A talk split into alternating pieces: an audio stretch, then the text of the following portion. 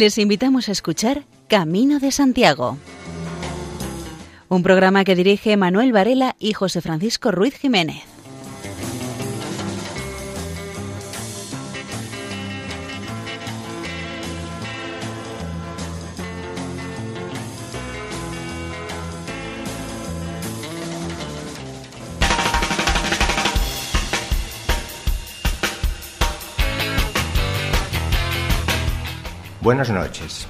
Soy José Ángel, un interno del Centro Penitenciario de Bonche, desde donde hoy iniciamos un nuevo programa de Camino de Santiago, y donde un grupo de internos interesados en todo lo relacionado con el camino les vamos a ir contando noticias y experiencias que nos parecen del interés de todos ustedes.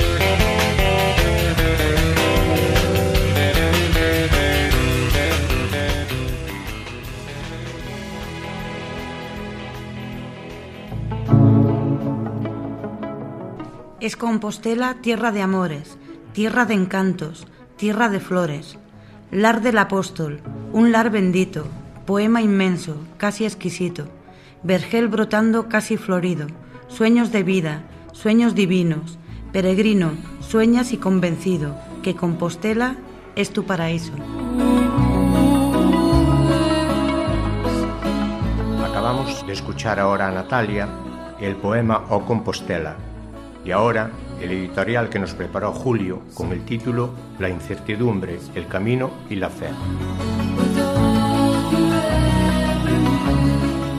Como muchas personas que reflexionan sobre la vida, sus caminos y el destino, yo lo hago sobre los renglones de la fe, de la ciencia, del sentido común para encontrar respuestas a mis preguntas.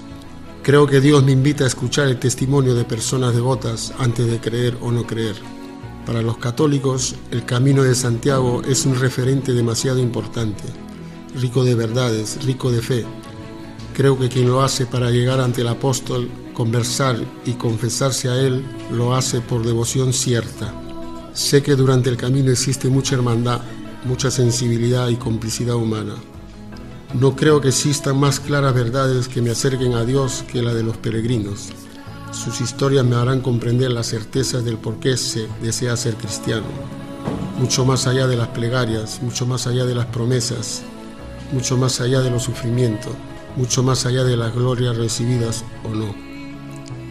Quiero al mismo tiempo tener clara la función y el compromiso del ser humano en todo este contexto para que las incertezas de fe cada vez sean menos.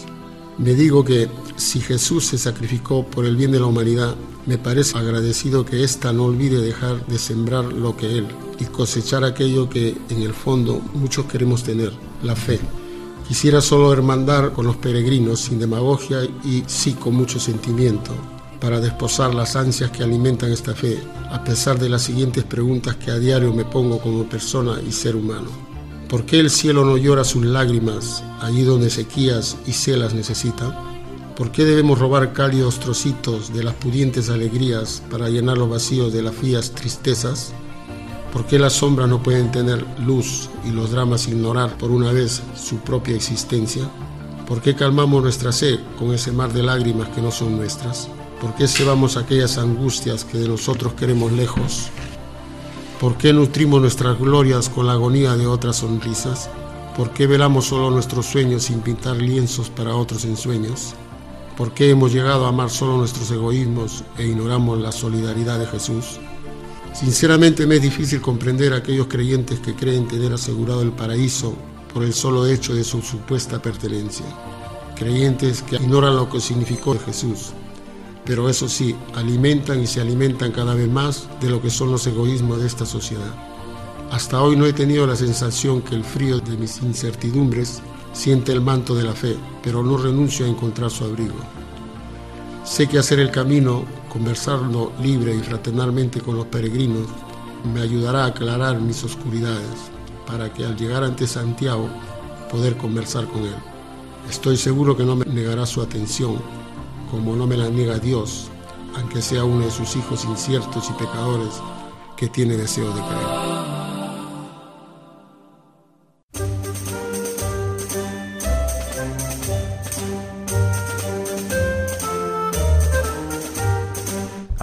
Luis nos va a hablar sobre el programa de televisión Buen Camino. Buen Camino acompaña a más de 60 peregrinos hasta Santiago de Compostela.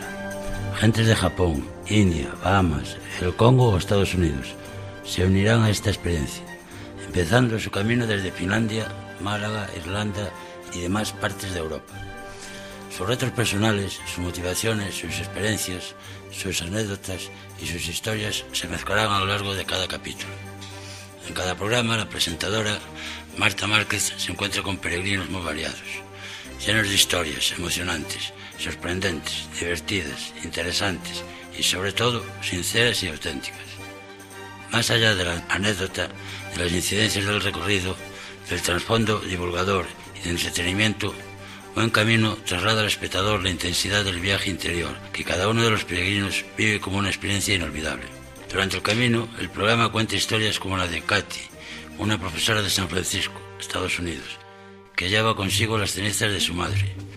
Irene y Sam, una madre y su hijo de tres años, que montados en bicicleta descubren los paisajes y rincones de Galicia, en unas vacaciones que difícilmente olvidarán.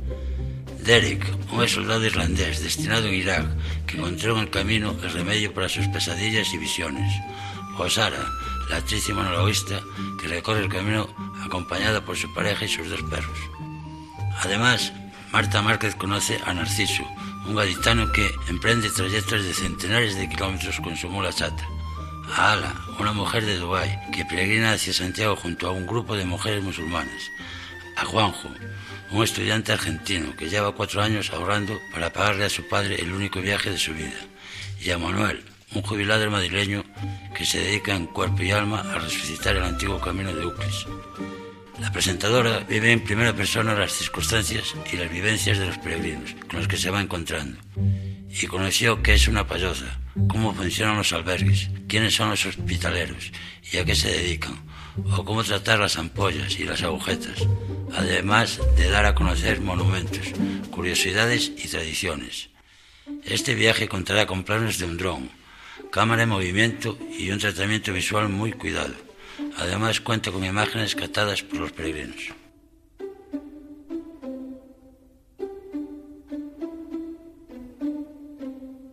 El mes pasado, el periódico El Faro de Vigo informaba sobre un francés de 76 años y su burro de 11 que peregrinan por la Vía de la Plata desde Sevilla hasta Santiago y Fisterra y de regreso a su pueblo de Nyons. Edmond Norsoni y su burro, Simón, caminaron unos 3.000 kilómetros en cinco meses. Este peregrino francés, de 76 años de edad, y su fiel compañero de fatigas, de 11 años, realizan todo el recorrido de la Vía de la Plata, desde Sevilla a Santiago de Compostela, desde Galicia emprenden el regreso a su pueblo de origen, Nyons, situado a unos 70 kilómetros al noreste de Avignon. Su aventura comenzó con un viaje en camión desde su localidad hasta la capital andaluza, pero el regreso lo harán a pie por el camino francés hasta Saint-Jean-Pied-de-Port. Cruzarán los Pirineos y cubrirán algo más de 300 kilómetros hasta llegar a la ciudad de Toulouse desde donde todavía les quedará un trecho de 400 kilómetros hasta Nyons. No es la primera vez que Edmond y Simón hacen juntos el camino de Santiago. De hecho, sus pies ya han dado cuenta de más de 5.000 kilómetros por la vía francigena y el camino del norte, que se elevan a 8.000 al final de la presente caminata.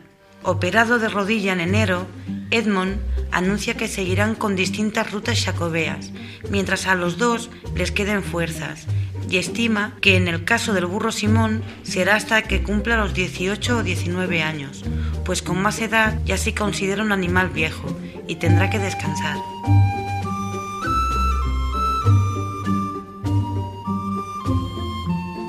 El Camino Inglés ya cuenta con su propia asociación de municipios y 14 localidades por las que transcurre la ruta hasta Santiago de Compostela, que pasan a formar parte de su estructura. El Camino Inglés es la ruta jacobea que nace en A Coruña, en Ferrol, para recorrer la provincia hasta Santiago de Compostela. En la localidad de Carral se ha continuado oficialmente la Asociación del Camino Inglés, que desde su nacimiento persigue el objetivo de promover esta ruta de larga tradición jacobea, que ha servido históricamente como un puente de la unión entre pueblos del norte de Europa y el Camino de Santiago. La sección del Camino Inglés tendrá su primer presidente Manuel Miras, actual alcalde de Oroso, mientras que la vicepresidenta corresponde al Consejo de Órdenes. La secretaría de, queda en manos de Betanzos. La tesorería de Carral y los tres locales son para Mesía, Puente Delme y Narón. La asociación estará construida por 14 de los 18 ayuntamientos de la provincia de A Coruña, por los que transcurre esta ruta. Ferrol, Narón, Neda, Feni, Cabanas, Puente Delme, Miño, Paderne, Betanzos, Abegondo, Carral, Mesía, Órdenes, Oroso y Santiago, no se ha sumado a ellas las localidades de A Coruña, Corulledo y Cambre. El camino inglés es una ruta jacobea con muchos cientos de años de tradición utilizada por los peregrinos del norte y oeste de Europa, que lleva a un barco de las costas de A Coruña, con el destino a Santiago de Compostela. Entre estos peregrinos se encuentran sobre todo ingleses, aunque también escoceses, irlandeses, escandinavos, flamencos, que también toman las variantes que nacen en A Coruña o Ferrol.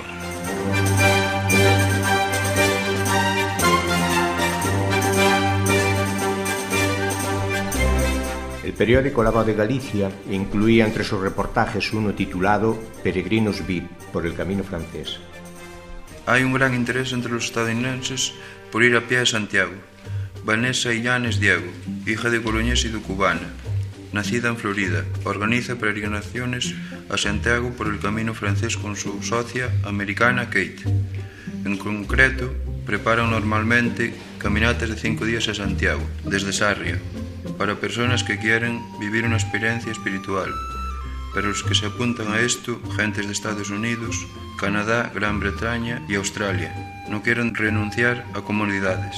Cuando el periodista contactó con ellos, acababan de hacer la etapa entre Puerto Marín y Palas. La mayoría eran jubilados americanos, que al llegar al alojamiento en Monterroso ya tenían las maletas en sus habitaciones. Mientras esperaban por la cena, algunos de los integrantes del grupo en lugar de descansar en la habitación o tomarse una copa de vino blanco, aprovechó para apuntarse a una clase de yoga que impartió la profesora que viaja con ellos, en el césped del jardín, debajo de un pino centenario. La cena la sirvieron a las siete y media de la tarde.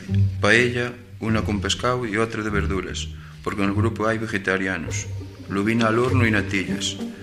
También gestionan menús para veganos. Después de desayunar a las siete y media de la mañana, vuelven a Palas, donde iniciarán la siguiente etapa. No hay prisa, lo importante es hacer cada etapa como cada uno quiere, sin el estrés de tener que llegar antes que el resto para conseguir una cama. Las habitaciones del grupo están reservadas con un año de antelación.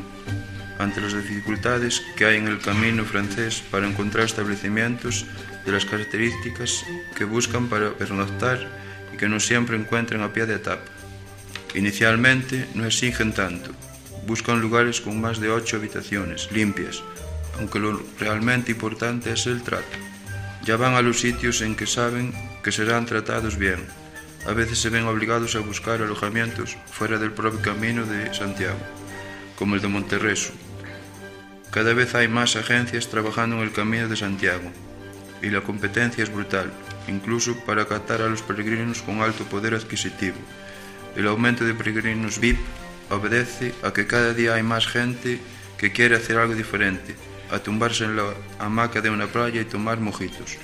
Unos van al camino por motivos religiosos, otros van con una idea concreta, distinta, y otros lo que encuentran. Caminan con guía y acompañados de una furgoneta con cocina incorporada en la que preparan el picnic de mediodía y en la que llevan aperitivos para la jornada. Tienen ensaladas, pasta, arroz, quinoa y cuscús. Si parasen en un restaurante se perderían dos horas.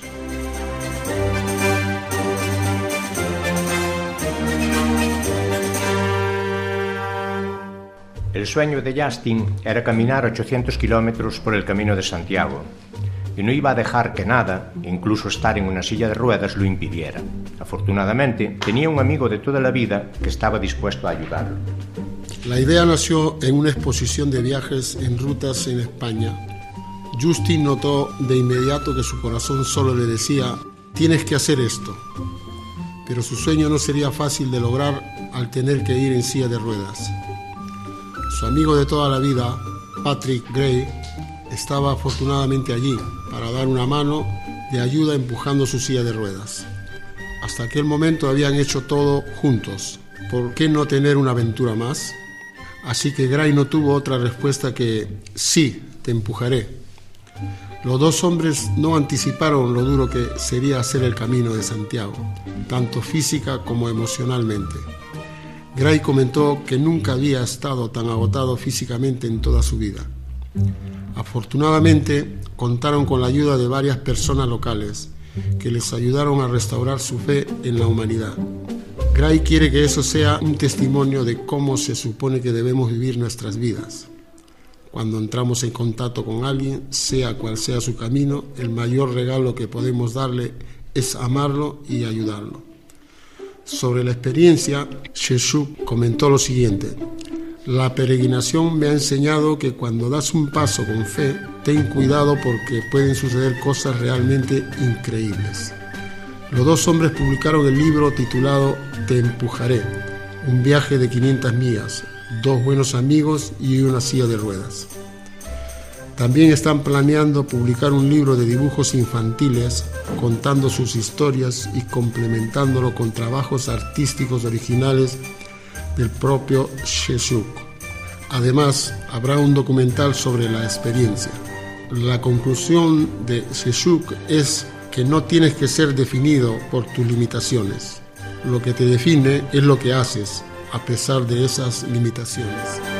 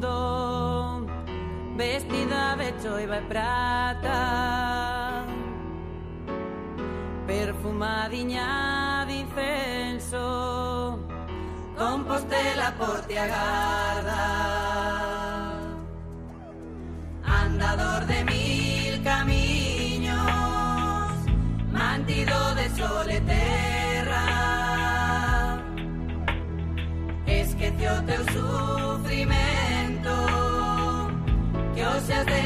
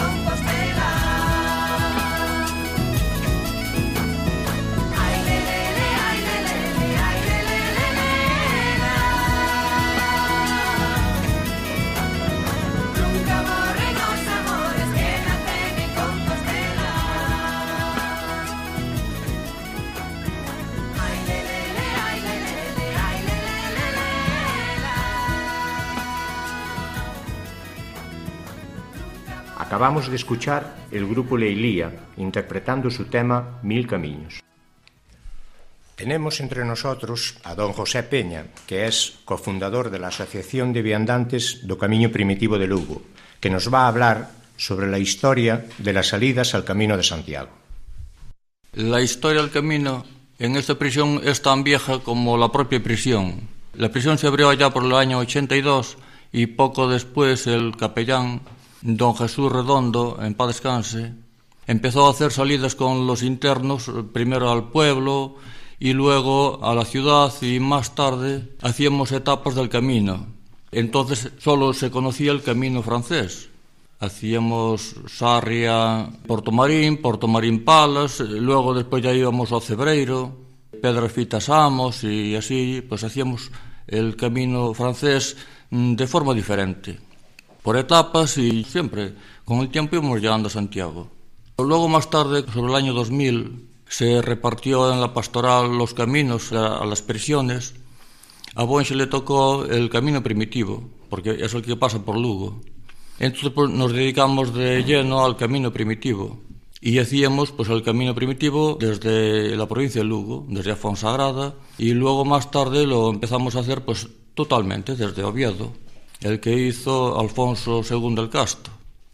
Y luego, para darle cobertura legal, por así decir, a estas salidas que se hacían generalmente en primavera, pues se acordó fundar una asociación, hacer una asociación entre eh, trabajadores del centro e internos, que éramos los que hacíamos el camino.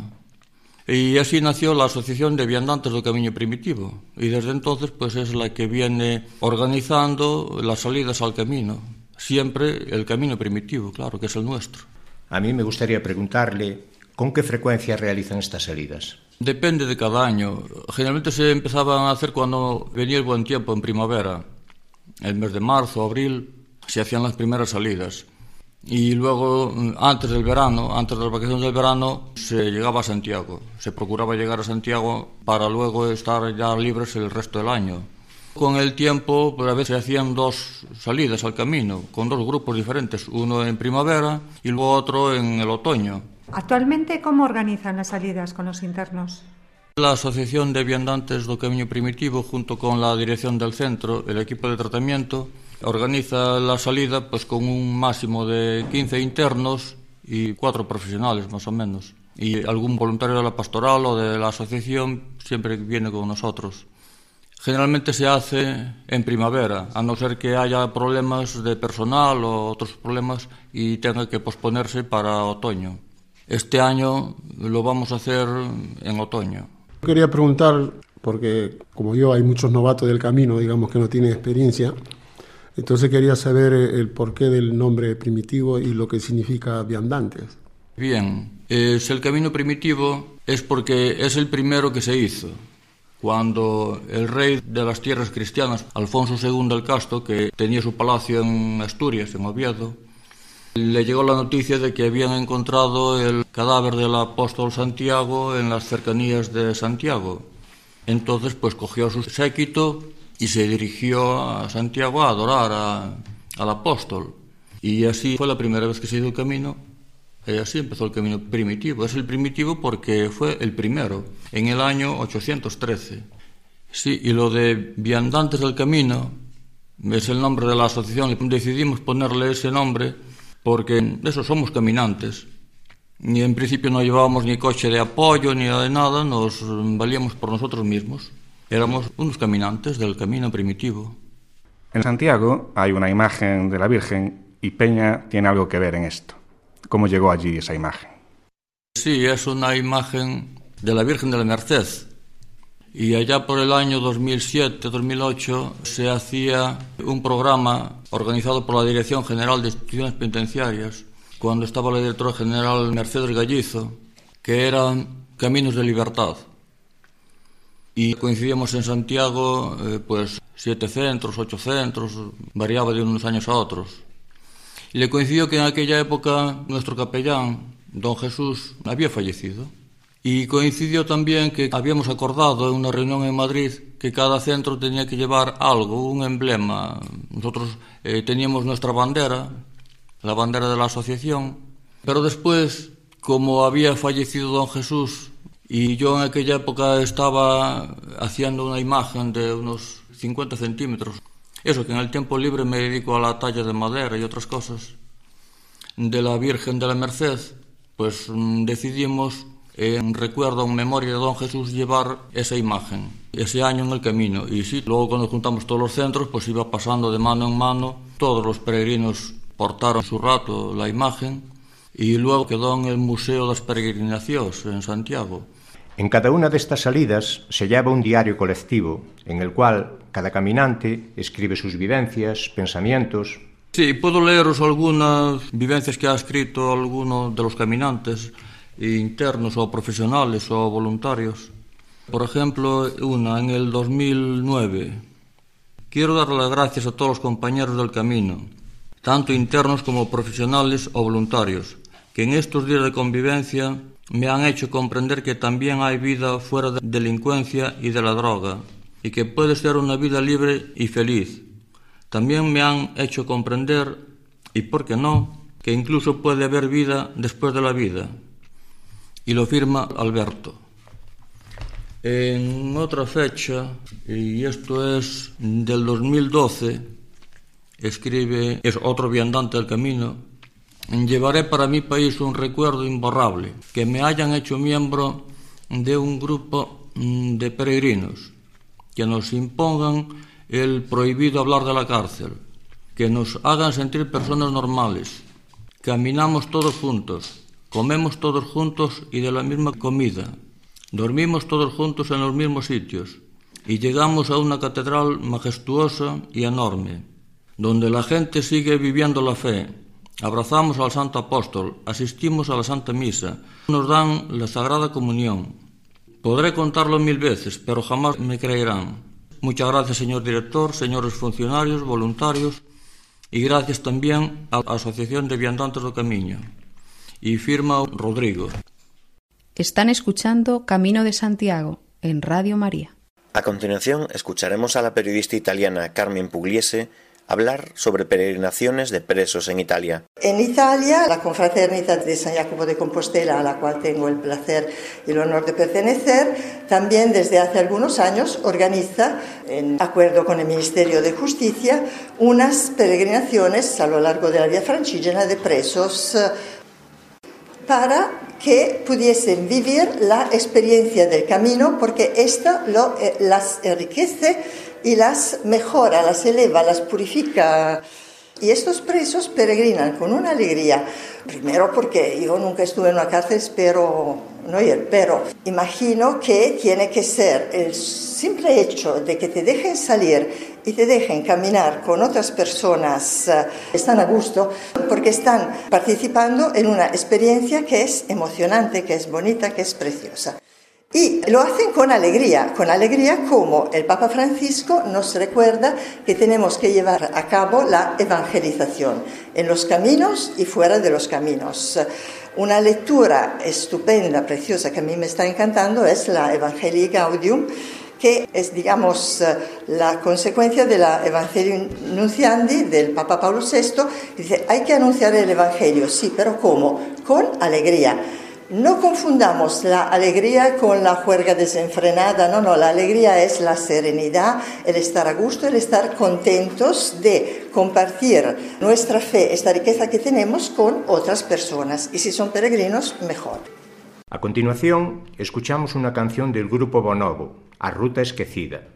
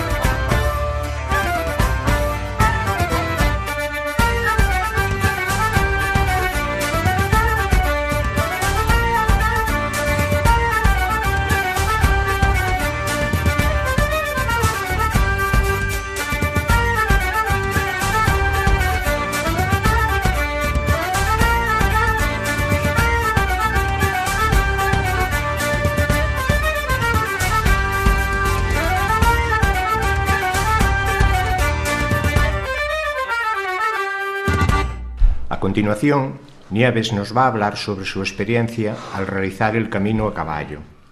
¿Por qué decides hacerlo a caballo? Porque quedo con unos amigos que ellos solo querían hacerlo a caballo. Yo primeramente hice el camino a pie y nos encontramos con una persona que lo quería hacer a caballo, que era la ilusión de su vida, y entonces contacté después con otros amigos míos para hacerlo. lo hicimos cinco personas y fue una experiencia gratificante, aunque a pie es mucho más gratificante, porque a caballo es más técnica, tienes que prever dónde hospedarte, porque no todos los sitios dejan tener animales, caballos, tienes que ver dónde hay establos y entonces aquí siempre contactas más con particulares que te dejan sus casas, te cobran algo y te dejan tener el caballo y les pagas la cena y el hospedaje. Y tienes que tener unos mínimos de conocimientos, saber cambiar herraduras, si el caballo tiene mucho calor, pues saberlo refrescar. Entonces, el camino a caballo es mucho más costoso, pero es gratificante igual. Y tiene alguna contrariedad que en muchos ayuntamientos no dejan entrar a caballo, entonces siempre tienes que ir bordeando el camino y tienes que saber un poco el mapa, irlo marcando las rutas día a día, cambiarlas a veces. Nosotros íbamos con coche de apoyo que nos llevaba la alimentación de los caballos y nos iba diciendo dónde podíamos dormir. ¿Cuál te ha gustado más, a pie o a caballo? Al principio me gustó mucho más a pie, andando, porque puedes entrar en los pueblos, pararte en las iglesias, los monasterios. Vives más el camino con la naturaleza. A caballo vas pendiente de otras cosas, de los coches que pasan, porque aunque vas por monte o y montaña, muchas veces tienes que ir por la carretera, cosa que a pie siempre vas atravesando y es más, lo vives más, con más intensidad. Yo por lo menos lo viví con mucha más intensidad. Puedes observar mucho más la naturaleza y eres más libre. Haces el camino con mucha más libertad. Ya que has realizado el camino dos veces, ¿nos podrías eh, enumerar algunas recomendaciones para los oyentes? Yo recomendaría a todo el mundo que pueda hacer el camino de Santiago de una manera o de otra, aunque no sea desde Roncesvalles como lo hice yo, cualquier tramo, porque para mí fue reconfortante. Yo personalmente lo hice por, por, una promesa que tenía, pero no hay ni que ser creyente ni nada. Haces el camino y siempre un sacerdote que conocimos en el camino nos decía que el camino le daba a cada uno lo que necesitaba. Y realmente con las personas que yo he hablado es verdad, a cada uno nos da lo que necesitamos en ese momento. Y para mí es una experiencia distinta y muy bonita, que a muchas personas les puede ayudar a ver desde otra perspectiva su propia vida y ver que en cualquier sitio siempre te encuentras gente buena que te ayude y solidaria. Y da igual el sitio para ser feliz en ese momento o en cualquier momento. La felicidad aprendes que la tienes tú dentro de ti. Eso es lo que yo recomiendo.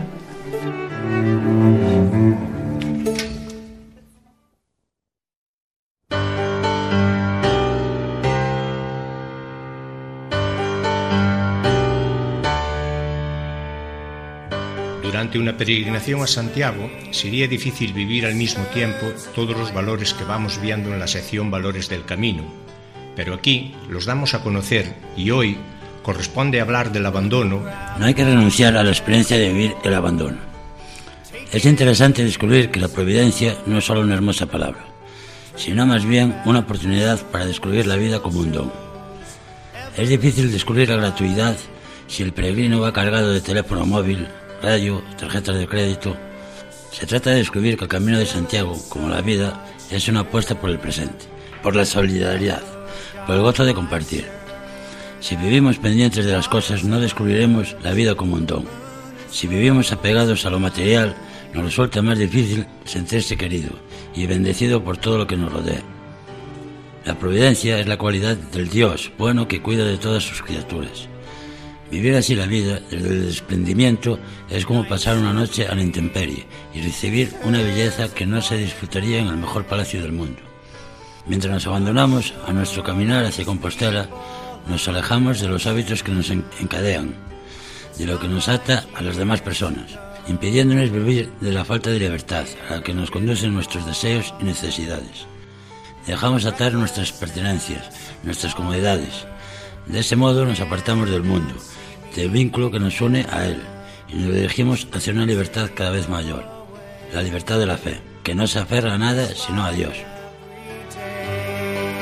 Night swimming, remembering that night.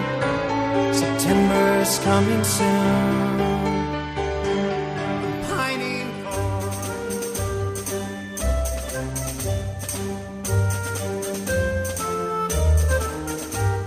Simposio Internacional de Hospitalidad y Gestión Medioambiental en el Camino de Santiago. Santiago de Compostela acogió el Simposio Internacional de Hospitalidad y Gestión Medioambiental en el Camino de Santiago en el marco del proyecto Life Stars, promovido por el grupo San Valero. En fase final de desarrollo del proyecto, se finaliza en el mes de septiembre, se enmarca este citado simposio. El proyecto Life Stars, durante más de tres años de desarrollo y tomando como marco la experimentación El Camino de Santiago, ha conseguido demostrar el potencial reducción de emisiones de dióxido de carbono. El programa del simposium aúna la gestión medioambiental encaminada a la reducción de las emisiones de gases con efecto invernadero con la hospitalidad el papel de los hospitaleros como potenciales agentes para la transmisión de información a los peregrinos es crucial en los albergues públicos, fundamentalmente por su condición de voluntarios, pero no es suficiente para que el sector del turismo rural europeo copie el ejemplo. La práctica e implementación de medidas de sostenibilidad y ahorro energético y el respeto a los recursos naturales debería ser contemplado como primera opción antes de llevar a cabo cualquier acción encaminada a mejorar los itinerarios del Camino de Santiago. En el simposium, los temas específicos de medio ambiente los trataron personalidades comprometidas en la conservación de nuestro planeta, como Joaquín Araujo, naturalista y escritor, o Antonio Quesada, del Consejo Superior de Investigaciones Científicas. En el simposium también se debate sobre hospitalidad y el trabajo de los hospitaleros hoy, cuando tantas cosas han cambiado en el Camino de Santiago, incluidos los peregrinos. Participaron asociaciones federadas y gentes comprometidas con el Camino de Santiago.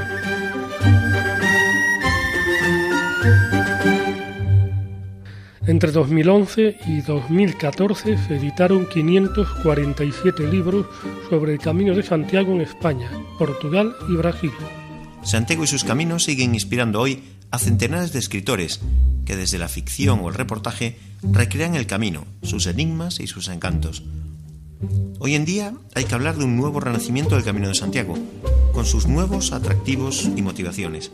Por el camino discurren millones de peregrinos, con una única metafísica, llegar a Santiago de Compostela, pero con múltiples y variados objetivos en lo cultural y en lo espiritual.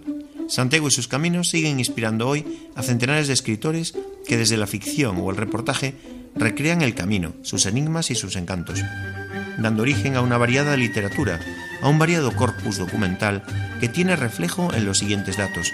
Entre 2011 y 2014 tenemos documentada la edición de un total de 547 libros en España, Portugal y Brasil podemos hablar de una espiral retroalimentada.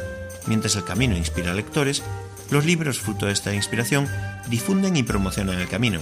Así, el libro de Paulo Coelho, escrito en 1987 tras hacer el camino, y que plantea el viaje por el Camino de Santiago como un encuentro con nosotros mismos, ha vendido cerca de 20 millones de ejemplares, constituyendo un elemento promocional de primer orden del camino en el país sudamericano. Entre los años 2010 y 2014, Brasil arroja el segundo mayor flujo de peregrinos y visitantes a Compostela. Tampoco el séptimo arte está ausente en el Camino de Santiago. Lo mismo el cine que la televisión han tratado esta temática reiteradamente, contribuyendo a su difusión y promoción.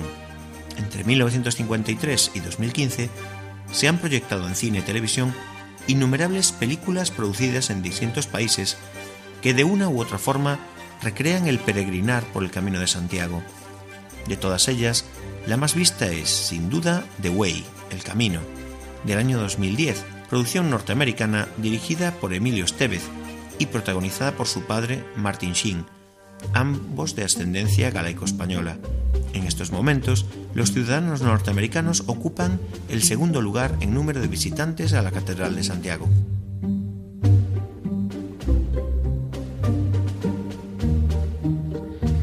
Jesús García Ríos es un emigrante gallego en América que aprovecha las vacaciones en Galicia para hacer el Camino de Santiago. Jesús García Ríos es un emigrante de Santa Comba, concretamente del lugar de Murelle, que se marchó con 17 años a Río de Janeiro, donde reside buena parte del año, lugar que alterna con sus viajes a Galicia. Descubrió el Camino de Santiago por vez primera en 1999. Empleó 22 días en hacerlo y fue tal la atracción que sintió por la experiencia que le supuso realizar la ruta Sacobea que no ha dejado de hacer el camino donde ya es una persona querida por repetidas ocasiones que lo ha contemplado. Su decimotercera experiencia la empezó en Ocebreiro. Esta vez es mucho más corta que las demás, puesto que ha preferido no sentarse tanto tiempo. Para él es una forma de disfrute. Sus últimas peregrinaciones las suele finalizar en el santuario de la Virgen da Barca. No sería nada extraño que de no ser porque tiene 74 años, casado, padre de dos hijos y con tres nietos, no duda en vivir cada mes de junio su particular pasión, saliendo a andar a la nada habitual, hora de las 4 de la madrugada. Hace un año iniciaba su duodécima ruta a Compostela, desde Saint-Jean-Pierre-de-Port hasta el Obradoiro, a los que se suma uno más desde Ocebreiro. García Ríos es uno de los peregrinos que ha logrado tres Compostelas en un único año. Además de caminar, por él cobra especial importancia hacerlo solo, como creyente que es, lo mueve la fe picado, eso sí, por el gusanillo del espíritu de aventura y del contacto con la gente. Cada vez saca nuevas conclusiones de sus visitas a Santiago. Ha sido testigo de la evolución del camino. Es memoria viva de los últimos años. En este caso, le ha llamado la atención especialmente que hay más gente joven que nunca, pero sobre todo mucho español, cuando otros años era habitual ver más extranjeros. Por otro lado, como experto que es, nota otros cambios que se resumen en más aglomeraciones y más establecimientos, pero el mismo espíritu. No es tarea fácil prepararse para estas expediciones, por eso realiza largos paseos por la playa de la ciudad donde vive, en Niterói, Brasil. El intrépido peregrino no tiene dudas de la expansión del camino a nivel internacional, pues él mismo lo conoció gracias al escritor Paulo Coelho, a quien llegó a conocer en el restaurante donde Jesús trabaja, en Copacabana.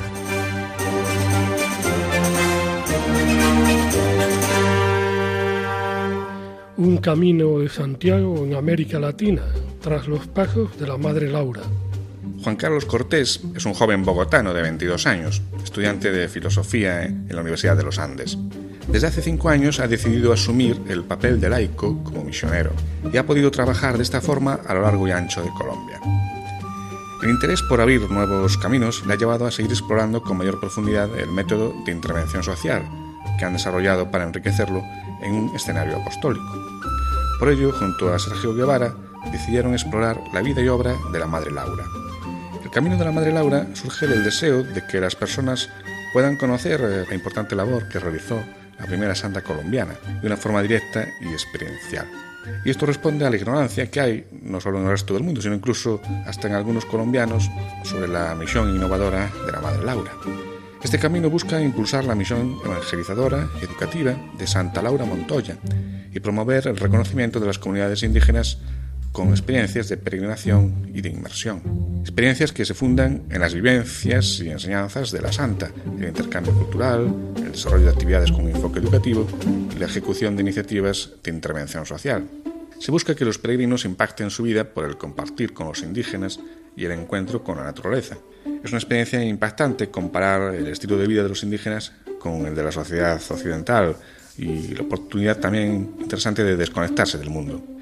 La sencillez de sus casas, la tranquilidad que se vive en el entorno, su relación con la naturaleza, su profunda humildad y actitud de servicio, son todo elementos que generan grandes cuestionamientos sobre la sociedad actual y la dependencia innecesaria de los bienes materiales.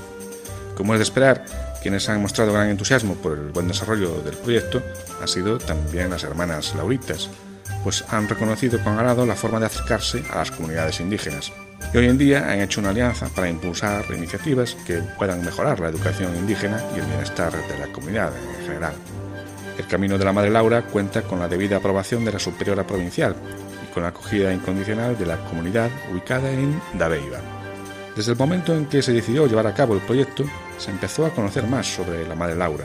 ella supo encontrar y seguir su verdadera vocación de buscar la salvación de las almas de los indígenas, y nunca conoció el cansancio o rendición al perseguir su objetivo, sin importar los muchos obstáculos a los que se enfrentó. El camino de peregrinación pretende recorrer los pasos de Santa Laura desde Dabeiba, el lugar donde inició su proyecto de evangelización con la comunidad indígena, hasta el santuario en Medellín, donde reposan los restos de esta santa colombiana. Comprende un recorrido diario de 24 kilómetros de media, con estancias en cinco municipios, además de la ciudad de Medellín, que son Dabeiba, Uramita, Cañas Gordas, Santa Fe de Antioquía y San Jerónimo. Están ustedes en la sintonía de Radio María.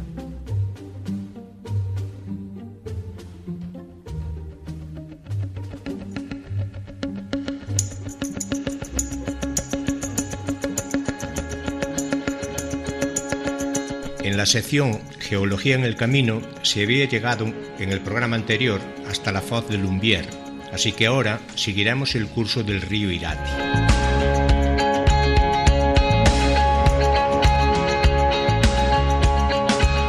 La foz de Lumbier, paraje emblemático de la región. En esta excavada por el río Irati se pueden observar impresionantes farallones calizos que se estructuran con una geometría anticlinal de dirección este-oeste, que atraviesa el río Irati y por la pista por donde va el Camino de Santiago.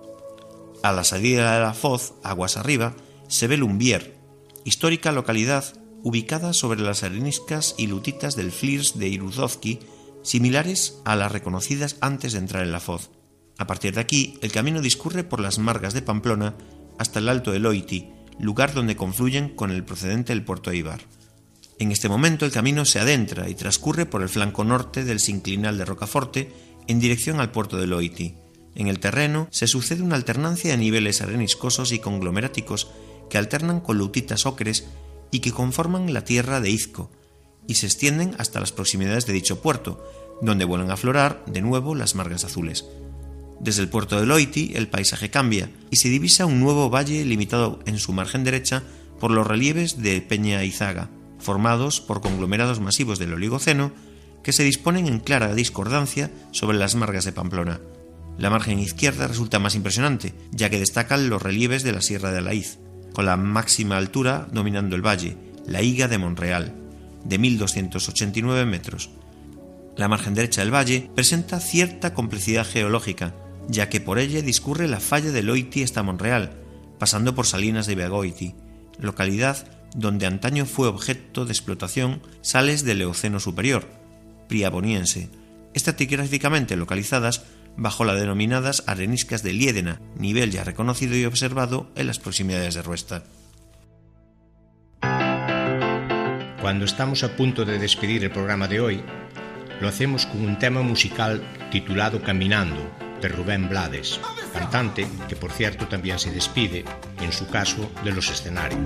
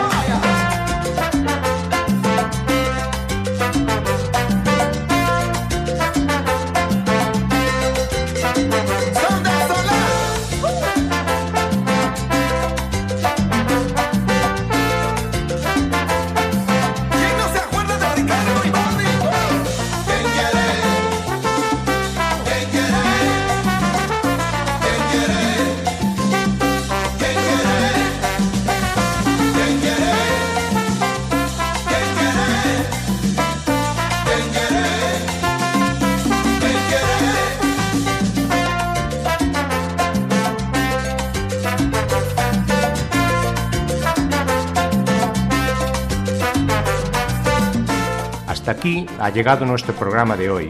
En 14 días volvemos a estar con todos ustedes. Hasta entonces, buenas noches y feliz andadura.